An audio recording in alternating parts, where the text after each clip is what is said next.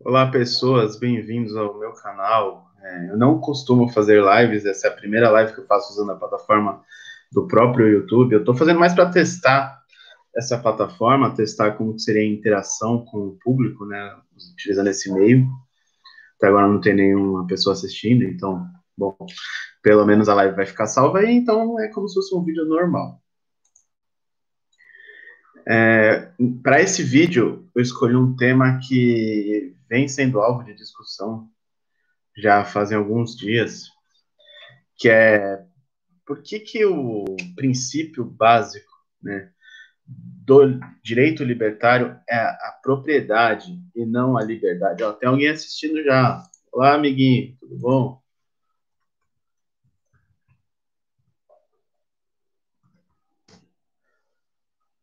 Bom, o Arthur Vergara, um amigo meu, eu queria mandar um abraço para o Arthur. Ele levantou isso em diversas no Facebook e algumas. É, e promoveu até um debate. Eu não assisti o debate, eu estava fazendo outra coisa. Acho que no dia do debate eu estava no podcast da Sal. Mas eu vou dar minha visão sobre isso, né? E por que, que não é a liberdade, né? Eu até comentei no, no Facebook e o Arthur comentou, respondeu dizendo que era extremo libertário ter esse posicionamento mas eu disse que a, a, a palavra, o termo liberdade pode soar vago e você não consegue extrair direitos a partir disso. Pois bem, primeiro precisamos entender o que, que é liberdade, não é? entender ou definir o que, que é liberdade. Bom, a liberdade ela possui diversas definições em diversas áreas do conhecimento, né? Eu chamo ciências de áreas do conhecimento, ou cientificistas, as pessoas que preferem o método científico vão dizer que não, né? O que são as áreas do conhecimento são, o que são as ciências, são aqueles métodos empíricos que podem ser reproduzidos em laboratório, falseáveis e tudo mais. Mas existem diversas áreas do conhecimento que não são falseáveis, como a economia, como a, a praxeologia, como a psicanálise, a física quântica e tudo mais. Então, eu considero que ciências são áreas do conhecimento. E em diversas ciências, o termo liberdade possui. Pessoal, vocês estão me ouvindo direitinho? Comentem aí no chat, por favor. Até agora não tem nenhum comentário no chat, só o meu lá. É, continuando. Em teologia, por exemplo, o que, que é liberdade? Liberdade em teologia implica no livre-arbítrio. Ou seja, Deus, né, isso é obviamente, eu estou falando da, da parte cristã da teologia, mas Deus te fez a sua imagem e semelhança para que você sopese as suas ações e assim você comete até pecados, chega a cometer até pecados possa agredir, possa. De forma que você responda pelos seus atos em vida, né? De acordo com o tecido social, não. Você responderá pelos seus atos em um tribunal celestial que virá com base em um direito celestial, direito moral, não é? Em tese, em vida, você só vai responder à sua consciência e aqueles que você der autoridade. Né? Se você der autoridade à Santa Igreja, ao Papa e tudo mais, para confessar para o padre e tudo mais, você vai responder os seus pecados em vida, mas a, a grande sacada do, do direito teológico não é responder pelos seus pecados em vida. Você vai praticar crimes em vida e vai responder por eles após a morte em um tribunal celestial. E a liberdade seria o uso do livre-arbítrio para agir conforme você quiser, desde que você aguente as, as consequências. Né? Você pode ir para o inferno por causa disso. O João Carlos mandou um salve. Salve, João. É, só comenta aí no chat se o vídeo tá bom, porque eu geralmente faço no celular, mas meu celular não tá comigo. Minha esposa quebrou o celular pela terceira vez em um mês e ela tá com o meu celular reserva, que é o que eu uso para gravar. Eu tô fazendo a live do computador. Então, às vezes, fica um pouco com lag o vídeo e tal. Eu queria saber como é que tá aí. Mas, continuando. É, a definição de liberdade para a teologia é uma que é completamente diversa da definição de liberdade econômica, ou seja, dentro da economia. Primeiro, o que é a economia? A economia é o estudo da alocação de recursos escassos, ou o estudo da escassez. Não é? Então, dentro da economia, dentro dos princípios econômicos, liberdade seria o livre dispor dos seus recursos. O livre dispor como você irá explorar os seus recursos de, de forma livre. E, é claro, isso não entra em conflito em nenhum momento né, na, dentro do escopo econômico. Liberdade não conflitua em nenhum momento com propriedade. Já no escopo teológico que eu acabei de dizer, sim. Ainda há o, o escopo da cataláxia, né, que apesar de ser um princípio importante da economia, Tá bom o vídeo, João? É que para mim tá cheio de lag aqui. Aqui no meu computador que eu consigo ver tá, tá bem travado. Mas beleza, continuando. Na cataláxia, liberdade seria você conseguir ter um preço ótimo para o seu produto, de forma que você consiga ter um lucro exorbitante, né? Então vamos dizer assim, o Neymar é livre para ter um preço bom, porque a demanda pelo Neymar é, a, é, a demanda pelo Neymar é tanta, a oferta é tão escassa que só tem um Neymar no mundo, que assim, se o PSG não quiser pagar 7 milhões para ele por mês, ele manda o PSG a merda e vai para o Barcelona, vai para o Real Madrid, vai para o Manchester, vai para o Chelsea, vai para o City, vai para Roma, vai para o Corinthians, vai para o Flamengo, vai para o Vasco. Ele tem uma procura tão gigantesca que ele é livre para falar assim, beleza, meu preço é altíssimo e se vocês não pagarem, que se fodam. Eu vou para onde eu quiser. Né? Ele conquista essa liberdade. E isso é algo que, assim, é raríssimo dentro, do, dentro da Catalax, quando você vai analisar o mercado. É raríssimo, são raríssimas as situações em que você tem um Michael Jordan, um Messi, um Cristiano Ronaldo, um Ibrahimovic, um Neymar, pessoas que têm uma demanda tão gigantesca que o preço vai lá para cima. Mas você tem aqueles medianos.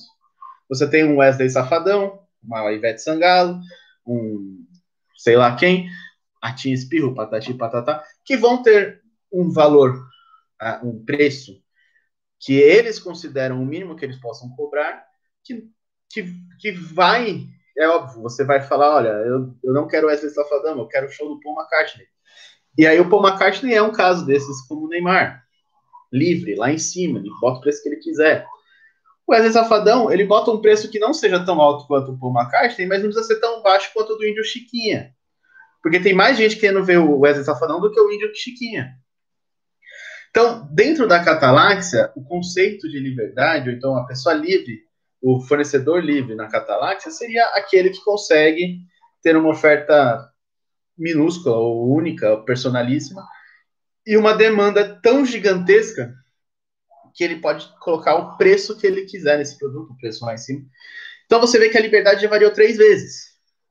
E óbvio, a liberdade na área econômica, que é a liberdade de escolher o que você fará com os seus bens, não entra em contradição nenhuma com a propriedade. Mas o termo liberdade ele se torna um termo extremamente vago porque ele é utilizado em diversas outras ciências, em diversas outras áreas do conhecimento, e fica muito complicado você derivar direitos a partir de um termo com tanta discussão em aberto, não é? E outra coisa, né? O que, que é a propriedade para roupa, para Mises, para Locke? Né? A propriedade que os anarquistas clássicos, os liberais, que tudo que veio depois da Revolução Iluminista prega, a propriedade privada, que eles dizem ser privada, não tem nada a ver com a propriedade privada de Mises e roupa, e também lá atrás de Locke. O que eles pregam como propriedade privada seria aquela que o governo te autoriza a possuir.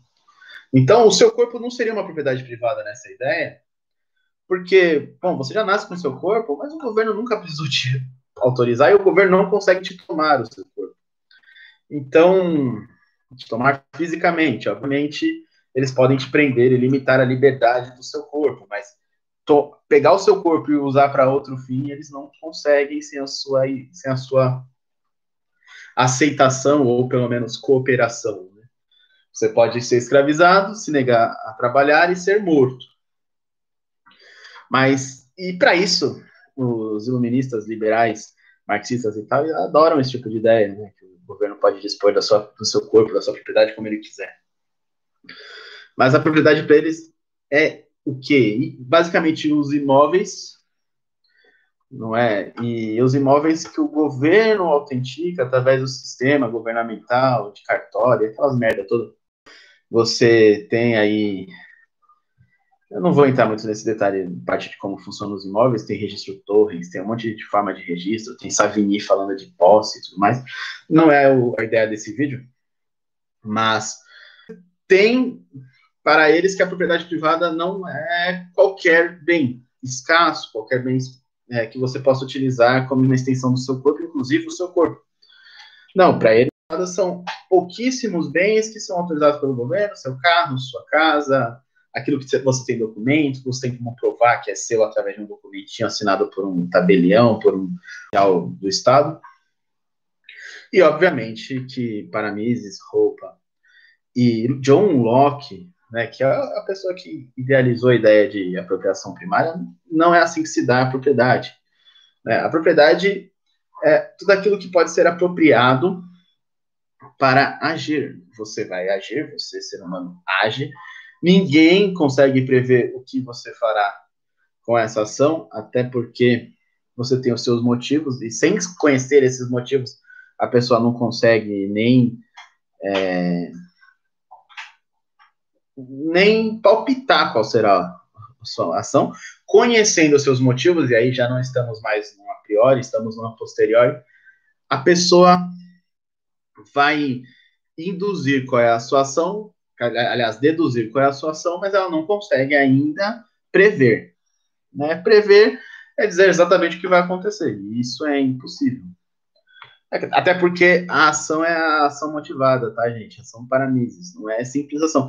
Se você colocar uma pessoa dentro de um quarto trancada por 24 horas e abrir e deixar um copo d'água na porta do quarto, você imagina que ela vai beber água. Mas o que é ação propositada? Não é exatamente ela vai beber água para satisfazer a sede, isso é natural no ser humano, uma necessidade fisiológica. Você sabe que ela vai beber água, mas você não sabe o que ela vai fazer depois. Você sabe que ela vai beber água porque ela está sem água, mas você não sabe quais são as motivações que ela imagina para o resto das ações dela. E outra, ela é uma pessoa, não é ação humana, é ação de uma. Você não está prevendo ação humana, isso é impossível. Tá? Mas voltando, a propriedade para John Locke é, é a, a apropriação primária para John Locke é o seguinte: os bens e recursos escassos que não possuem um proprietário serão apropriados através do, do, do trabalho, né, do esforço. Você vai misturar o esforço com a terra, o esforço com o galho e fazer uma lança, o esforço com a pedra e fazer uma casinha de, de pedras, esforço com. Você vai caçar um animal na natureza e ele será seu alimento. Você vai estender o seu corpo às suas necessidades e desde que você não agrida outra pessoa, né, desde que você não agrida a propriedade de outra pessoa, algo que já foi apropriado por outra pessoa, tudo bem.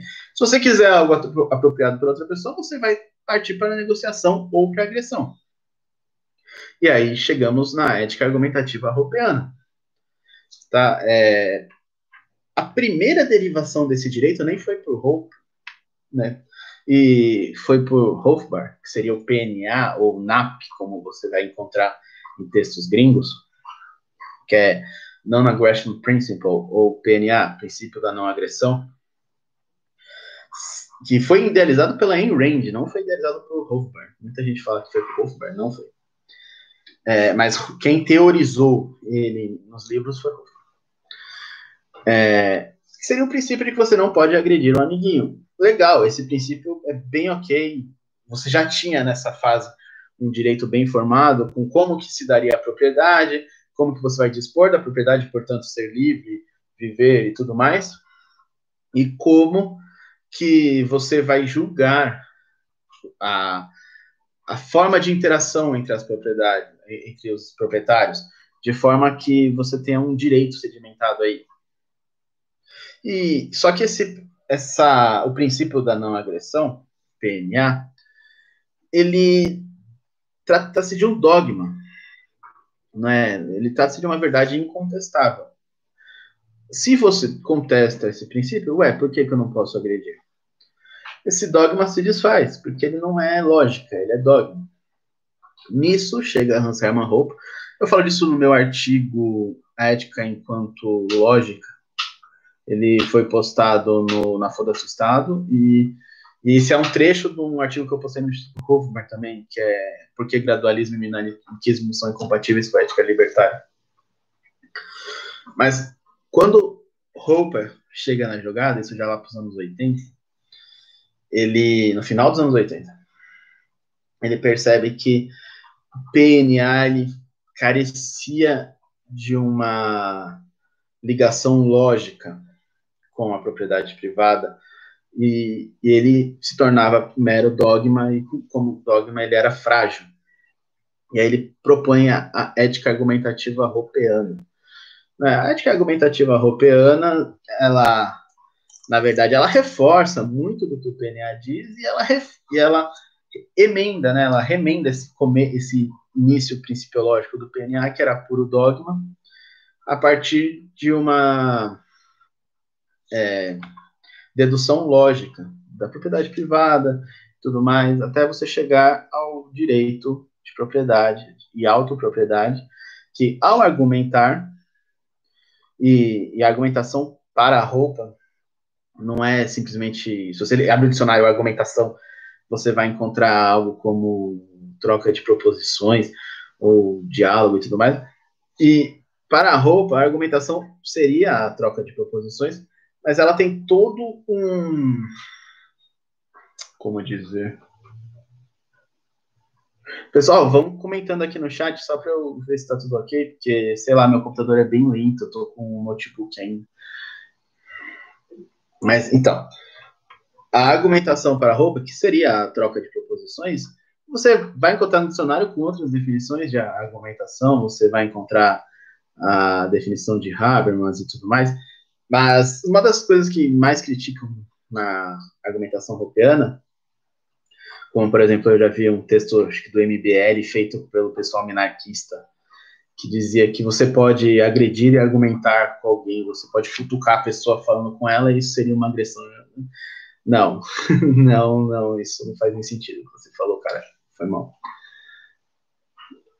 É, sim, a, o, o, PNA não é um princípio. O PNA não, não, não deve ser um princípio. Para, o, para Hofbauer, ele dizia que era um princípio, ele dizia que era um axioma, inclusive, mas pegando roupa mais para frente, você entende que PNA era um dogma, né? não pode ser um axioma. Enquanto a, a ação humana é um axioma e a ética argumentativa também é um axioma, porque ao argumentar você reconhece a autopropriedade do outro indivíduo, que te reconhece a autopropriedade em resposta. Então, vocês dois renunciam ao uso da agressão nessa interação né, entre propriedades e, e escolhem, optam pela razão, não é? Bom, a linha de raciocínio já está meio embaralhada. Sim, sim, a propriedade privada é fundamental. Como eu falei, o PNA, ele não é que ele está defasado, ele tinha esse salto lógico no, no início da sua estrutura, e a ética argumentativa europeana, ela corrigiu essa lógica de formulação do PNA. Mas o PNA não está errado no como um todo. Né? Ele protege a propriedade privada, ele ele é um princípio, ele seria um princípio importantíssimo se não fosse um dogma e se a ideia não fosse justamente eliminar os dogmas para contradizer a justiça positivista que já é pautada puramente em dogma. A liberdade se contradiz, não tem como usar como base o princípio. Sim, a liberdade ela tem diversas definições. Esse é o grande problema de tentar utilizar a liberdade como, como princípio. Como eu falei no começo do vídeo, você tem a definição da liberdade através da teologia, que é uma, através da economia, que é outra, através da própria cataláxia, que seria outra, que seria a liberdade de colocar um preço exorbitante, porque você tem uma demanda praticamente infinita. Então, liberdade é um termo extremamente vago. Já a propriedade, da forma como Mises e Roupa e Locke concedem, concebem, ela é bem um termo enxuto, um termo bem simples, e a partir dela você tem inclusive a liberdade, inclusive a vida, inclusive como bastianiza o direito à busca da felicidade.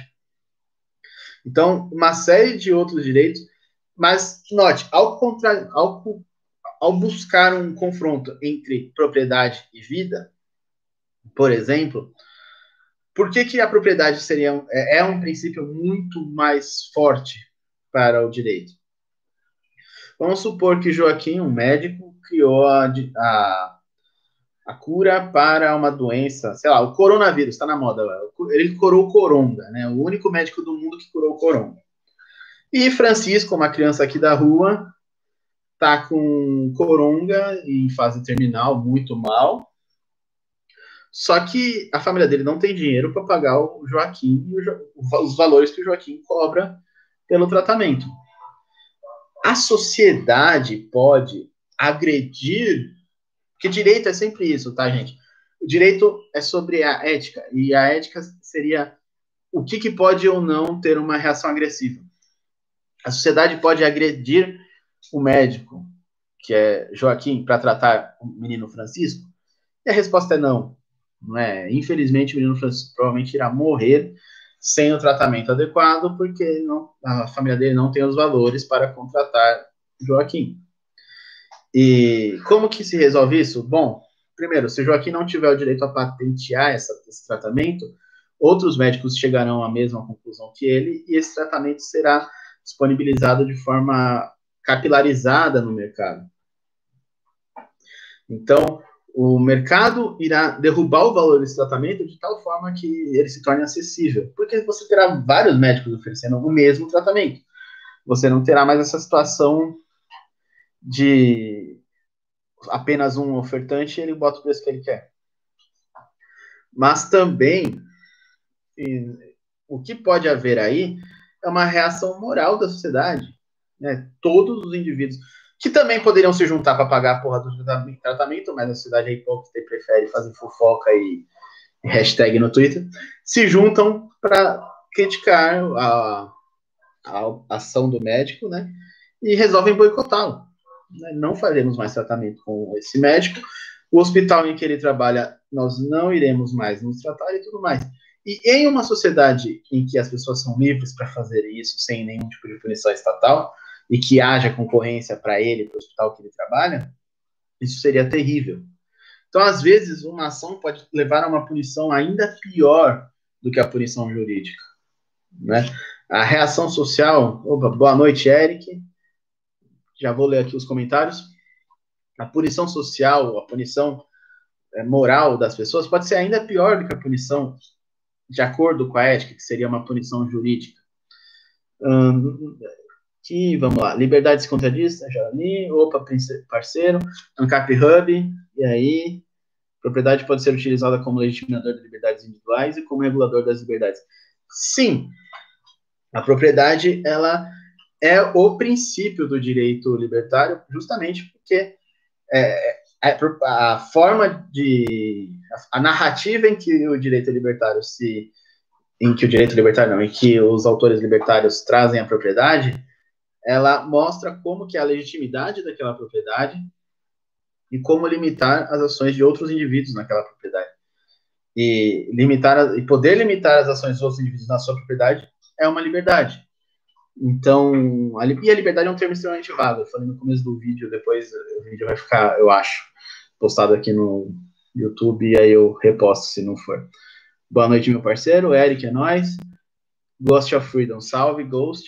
Hum, liberdade de não ser agredido. Sim, a liberdade de não ter a sua propriedade agredida é uma proteção de direito à propriedade. Só um minuto. Joana! Para de comer minha tomada. Sem vergonha. Bom, minha cachorrinha tava quebrando o negócio lá.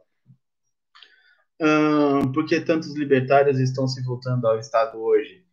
Bom, porque, infelizmente, a, a galera libertária é, se rotula mais fácil do que estuda.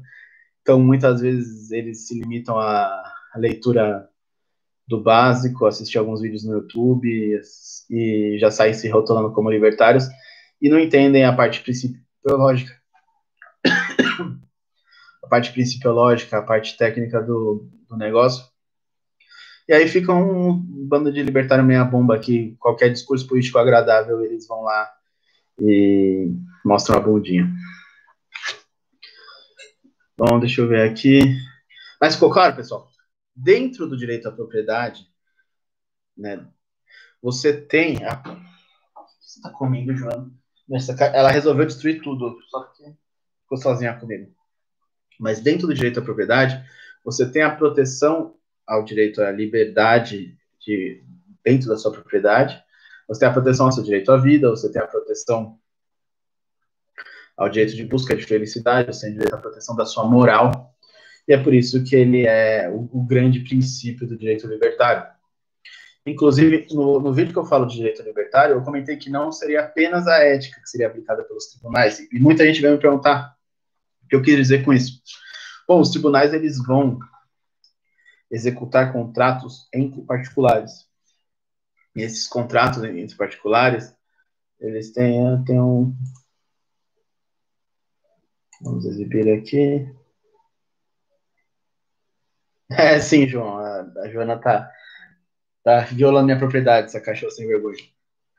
Mas então, esses contratos entre as partes, eles não são exatamente reproduções da ética. É lógico, se eu fizer um contrato com o João com, ou com o Eric, dizendo que eu não vou te matar e você não vai me matar, bom, esse contrato, ele, na verdade, é mera reprodução da ética libertária. Né? E mesmo que nós não escolhêssemos um tribunal, qualquer tribunal poderia é, incorrer nessa relação caso ele tente me matar ou eu tente matá-lo. Tribunal, agência de segurança, vocês entenderam. É, Marco Aurélio, eu já respondo essa pergunta. Mas então, mas se eu fizer um contrato com o Eric, falando, olha, eu sou corintiano e você é vascaíno, então nós vamos fazer o seguinte, eu tenho meu canal e eu não vou usar vermelho no meu canal, porque vermelho lembra o Flamengo e você não gosta. Veja, é uma situação que a ética tá cagando para isso. E eu, que sou corintiano, faço um acordo com você que você não vai usar nada verde no seu canal, porque verde é Palmeiras e eu não gosto. É uma situação totalmente besta. Mas nós fizemos um contrato.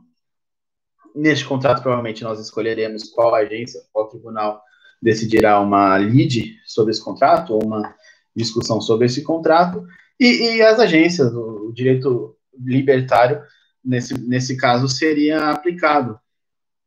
Né? Obviamente, de acordo com o contrato, então o contrato vai estabelecer uma multa, vai estabelecer como que isso seria punido e tal, fiscalizado até mas é tudo derivado do contrato. E para formular os contratos, somos autoproprietários, cada um de si, então a formulação do contrato utilizou da ética libertária. A operação do contrato, a manutenção do contrato, a execução do contrato, não. Marco Aurélio, o único meio pelo qual indivíduos podem interagir pacificamente é através da argumentação? Sim. A argumentação para a roupa seria a não agressão. Ou você vai agredir o outro indivíduo, ou você vai argumentar com ele. Então, a cooperação, a troca, tudo isso seria argumentação. Tá? Eu postei hoje um vídeo muito bom do Mises University de 2019, de um, eu não lembro o nome do rapaz, ele é polonês, explicando a ética argumentativa roupiana. E é muito bom esse vídeo mesmo. Na verdade, recomendo a todos que assistam, Inclusive, todos os vídeos do, do Mises University esse ano eram excelentes e do ano passado eram muito bons. Os outros anos eu não acompanhei, mas o que eu acompanhei eu gostei muito. Bom, pessoal, a live era para ser curtinha, mais para testar o modelo e tudo mais. Mas vamos lá, perguntas, se alguém tiver alguma dúvida e tal. Marco Aurélio, foi clara a minha resposta? Eric, você vê possível algum prazo, algum grupo separatista ter sucesso a longo prazo? Mesmo que os únicos, em tese, os libertários defendendo a política. Sucesso em que sentido, Eric? Porque, assim, o separatismo, ele é altamente recomendável. Porque ele reduz o tamanho do Estado. Mesmo seja um separatismo que cria uma sociedade comunista, uma sociedade mais agressora. Nós defendemos o separatismo até o momento em que separa. Separou, opa, agora nós defendemos outro separatismo. Né? Então, para os libertários, os separatistas, mesmo aqueles solsas ali da Catalunha ou então da Califórnia, tem mais o que acontecer mesmo. E, bom, eles vão, eles vão falir porque eles querem socialismo, mas foi uma deles. Pelo menos vai diminuir o tamanho dos Estados Unidos e da Espanha. E a partir do momento que houver o separatismo, nós defendemos novos separatismos. Uh, defendendo. Agora, o que você diz aqui é, é Sucesso a longo prazo, mesmo defendendo os políticos. O que acontece? Se esses separatismos forem causados por libertários, ótimo. Se não for, também ótimo. Agora, se o que você quer dizer com sucesso a longo prazo seria alcançar um capistão, alcançar uma sociedade libertária, eu acho difícil justamente por esse motivo. Os que defendem geralmente são pessoas que são adeptas de alguma ideologia política, inclusive alguns que se dizem libertários, mas não o são. Uh, Alan Alves, liberdade de ação autodeterminada legitimada pela propriedade.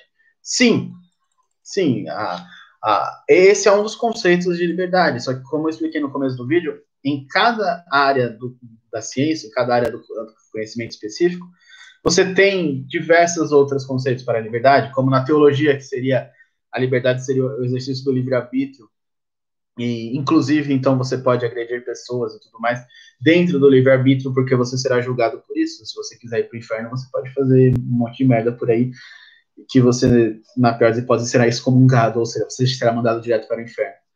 Mas não haverá um.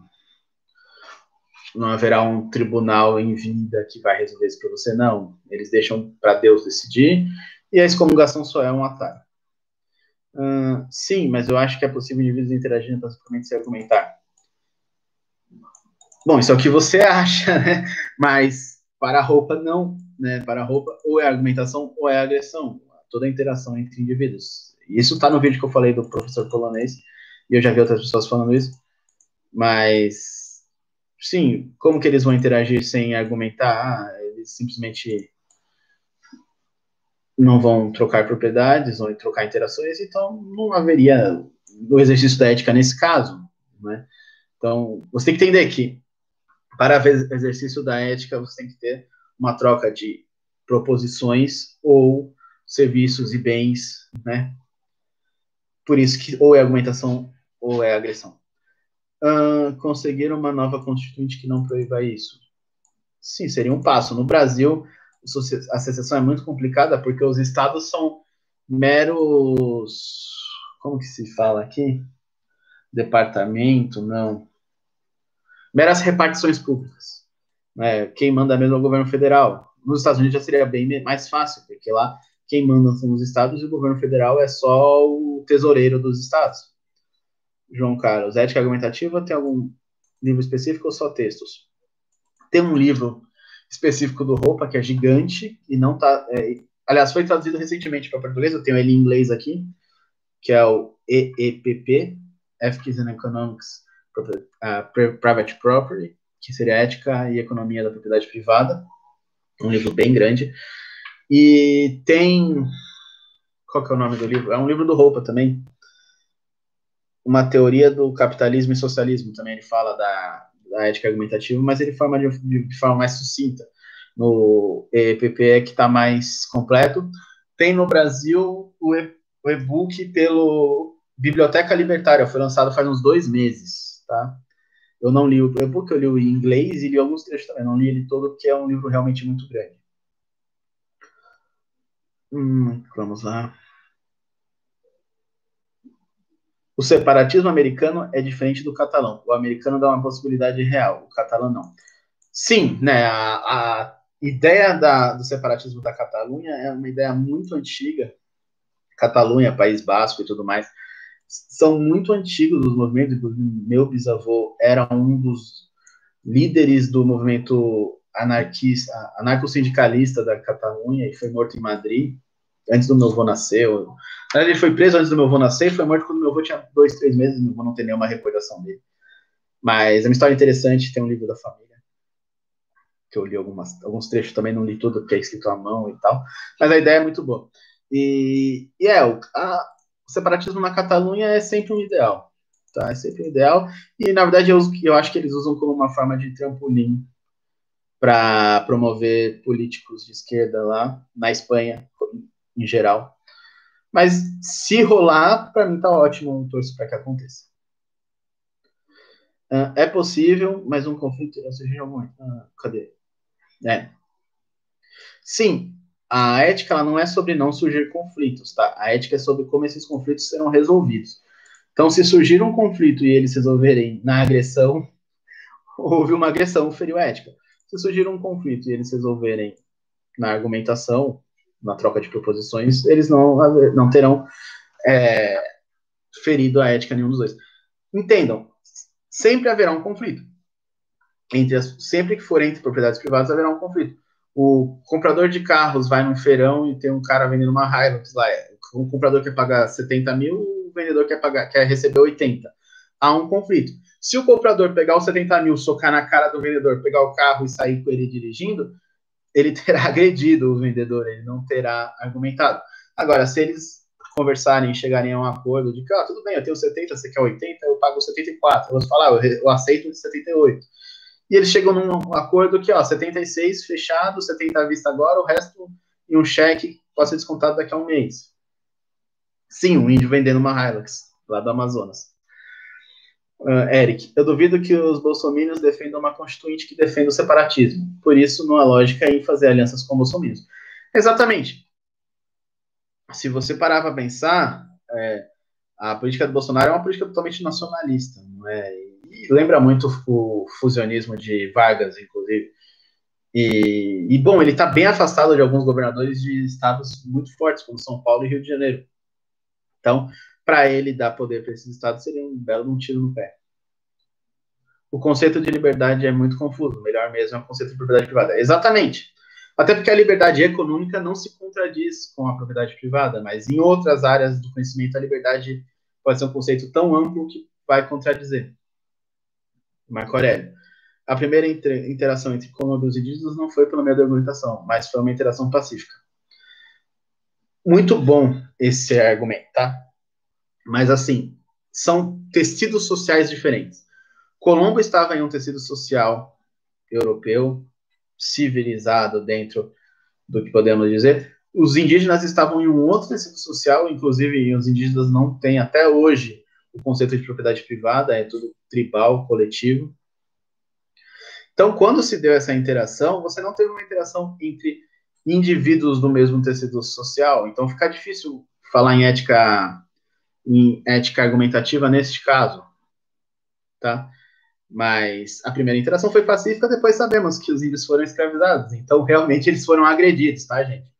Foram agredidos, a troca dos espelhos por ouro e tudo mais foi um, grande um grande massacre. A cultura indígena foi massacrada, e eu não vou defender cultura nenhuma, mas aconteceu. E, e estamos falando de pessoas envolvidas no mesmo tecido social, e não pessoas de fora do tecido social. Mogli, Tarzan, tudo mais, não entram nesse exemplo. Uh, Eric Oliver, desde o tempo do Aragão e Bragança, kkk. É, realmente é muito antigo o negócio. William Pereira, oi gatão. Fala, Will, é nóis. O William estudou comigo na quinta série, a gente tinha 11 anos faz tempo. O Eric comentou sobre a Hilux, vendida por um índio. Eles ficam bravos, cara. O pessoal do Twitter fica muito bravo com isso. Tinha um cara que fazia meme, charge. Tipo, representando um cidadão de cada localidade do Brasil, é quando ele fez do, do Acre, eu peguei e coloquei uma Hilux no fundo. Os caras ficaram putos. Karina, nossa, nem avisa os amigos. Oi, Cá, tudo bom? Perdi o começo da live. Sim, você perdeu. E é um dos, dos, seus melhores amigos. O William é um dos meus melhores amigos. Ele e o Eduardo são meus irmãos, né? E sou muito grato por essa amizade que nós temos até hoje. Pessoal, mais dúvidas?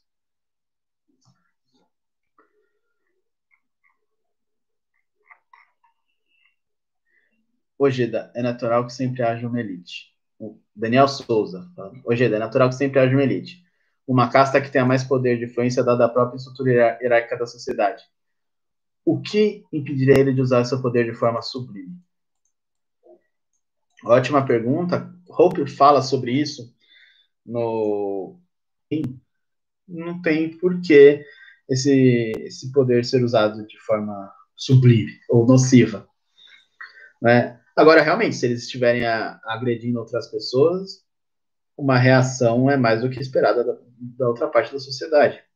Entendam uma coisa: é, o monopólio ele só é possível com a ajuda do Estado, com a regulação estatal de, de forma vertical, protegendo certos setores da sociedade, protegendo certos players do mercado de competição. Então, uma pessoa hierarquicamente é, forte dentro de uma sociedade, ela precisa, para manter aquela posição, ela precisa ser um, um grande.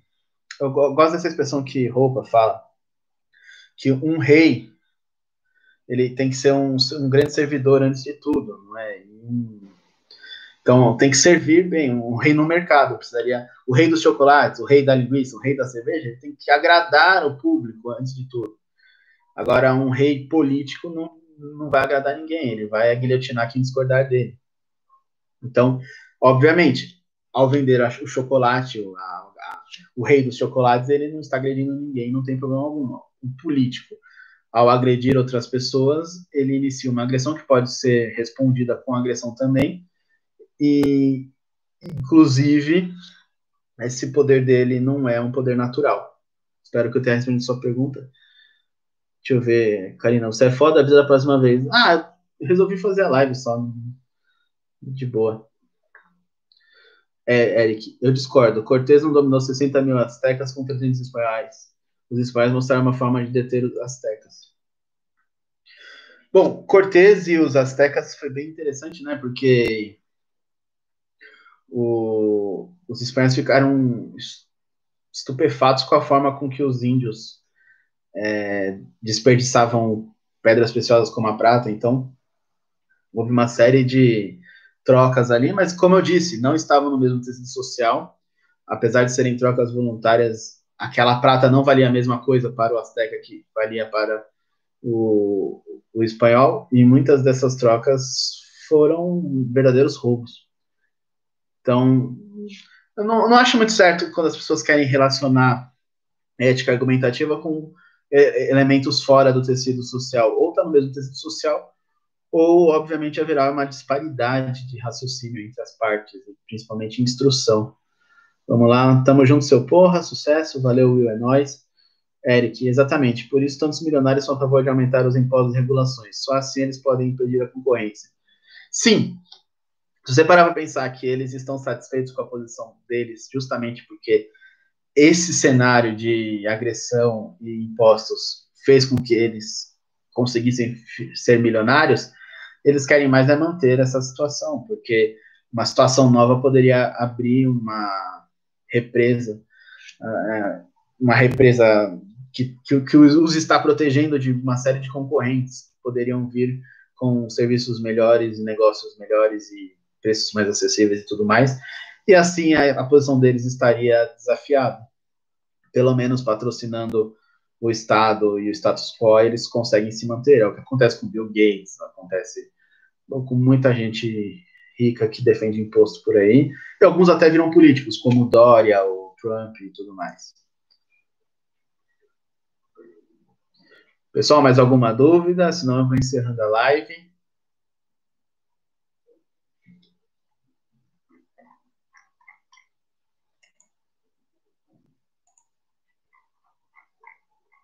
Bom, vou encerrar a live então. Espero que a Joana estava destruindo as coisas aqui. Eu tenho que ver o que, que ela destruiu. Daqui a pouco a Tamara vai chegar e vai me dar umas chineladas. Bom, pessoal, é isso. Valeu, boa noite. Obrigado aí por acompanhar e tamo junto.